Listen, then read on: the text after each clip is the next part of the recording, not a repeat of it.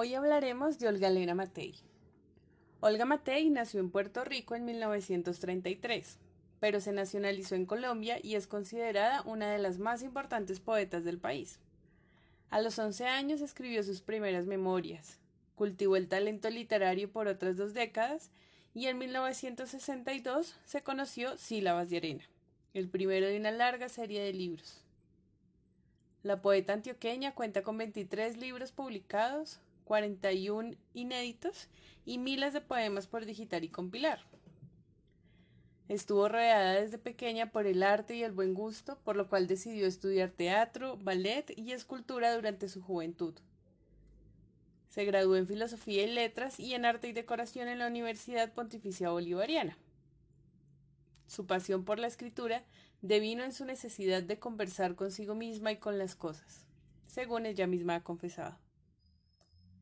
Según criterios especializados, la grandeza de esta mujer radica en su revelación como una de las voces más valiosas de la poesía hispanoamericana, puesto que explora nuevos terrenos, nuevas temáticas y una nueva expresión acomodada de las mismas.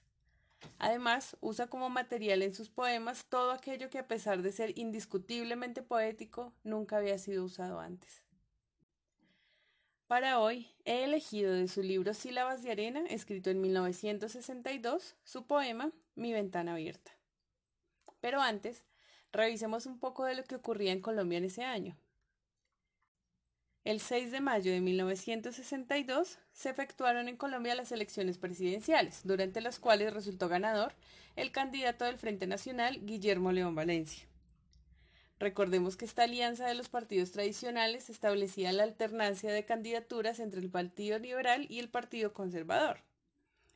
Para este año le correspondería el turno al conservatismo. Como candidatos alternativos se presentaron Alfonso López Michelsen del Movimiento Revolucionario Liberal, Jorge Leiva del Doctrinarismo y Gustavo Rojas Pinilla de la ANAPO. Las votaciones de López y Rojas fueron anuladas, la primera por ser de un liberal y la segunda porque el expresidente había perdido sus derechos políticos. Las cifras indican que la oposición al Frente Nacional creció y que el abstencionismo fue una nota predominante. En los comicios legislativos de marzo, el laureanismo fue derrotado, mientras que el movimiento revolucionario liberal y la ANAPO se fortalecieron. Valencia debe entonces enfrentar una grave crisis en el sector industrial, la devaluación, el aumento del costo de vida y, ante todo, el problema del orden público, para lo cual solicitó al Congreso facultades extraordinarias. Valencia, más que el diálogo, dará prelación a la mano dura. Dirigió el operativo denominado Soberanía en el 64, dando la orden de bombardear Marquetalia con mil soldados por aire y tierra contra 52 guerrilleros de las FARC. Proceso que se vendió a los colombianos como la pacificación total del país, pero en donde el gobierno se negó a establecer diálogo con la organización. Y bueno, en otras noticias menos perturbadoras, en este mismo año The Beatles lanza Love Me Do, su primer sencillo, y en Argentina nace Mafalda, una niña a la que no le gusta la sopa y que con sus preguntas pone a sufrir a sus papás y a sus amigos. Ahora sí, la hora de la poesía. Mi ventana abierta, de Olga Matei. Esta es mi vida. Estoy en ella. ¿Para qué todavía insistir en medirla de acuerdo con mis huellas? Mis huellas. Parece que regresan de una existencia casi completa, mas eran solamente una vivencia. Mi alma joven, mi camino de sueños, mi tristeza mi ilusión por amar, mi soledad, la canción en los labios y la ventana abierta, nada más. Hoy quizá fuera lo mismo si tuviera una ventana abierta y un íntimo silencio que pudiera madurar de canciones mi cosecha.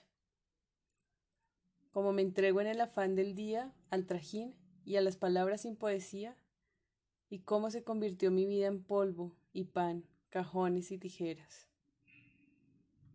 Esta es la soledad más extraña de la tierra, cuando está sola el alma, pero no la acompañan las palabras, ni la propia soledad siquiera.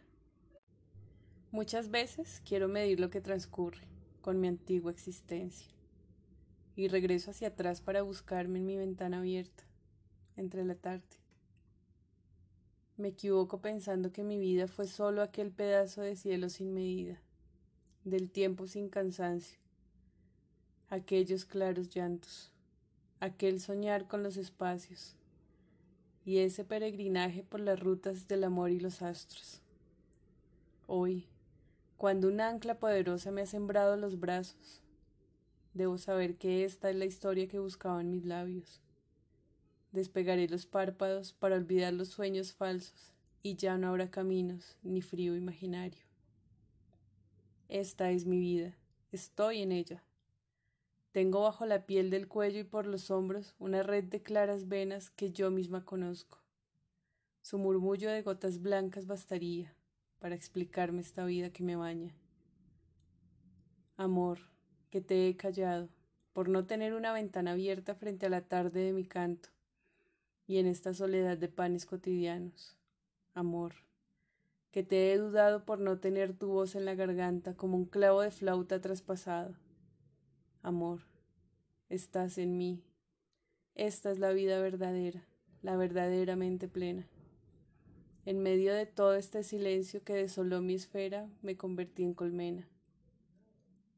No quiero convertirme en estatua de sal, no detendré los ojos para mirar atrás. Voy a pedirle al pan un pedazo de tiempo entre las manos, para volver a desnudar mis labios frente a la hora azul de mi ventana, de mi ventana abierta. Porque es la soledad más extraña de la tierra, cuando está sola el alma pero no la acompañan las palabras, ni la propia soledad siquiera. Y cantaré a sus manos, a sus manos tan recias, y a las pequeñas manos que copiaron mi pobreza. Endulzaré el cansancio de luchar sobre la nueva frescura de sus penas, y les daré mi sombra, y les daré mis venas, como si fueran ramajes para un nido, o savia blanca, o vino.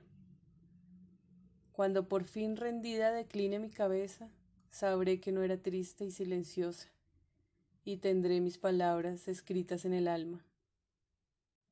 Porque la soledad es más extraña cuando un silencio sin canción nos amortaja.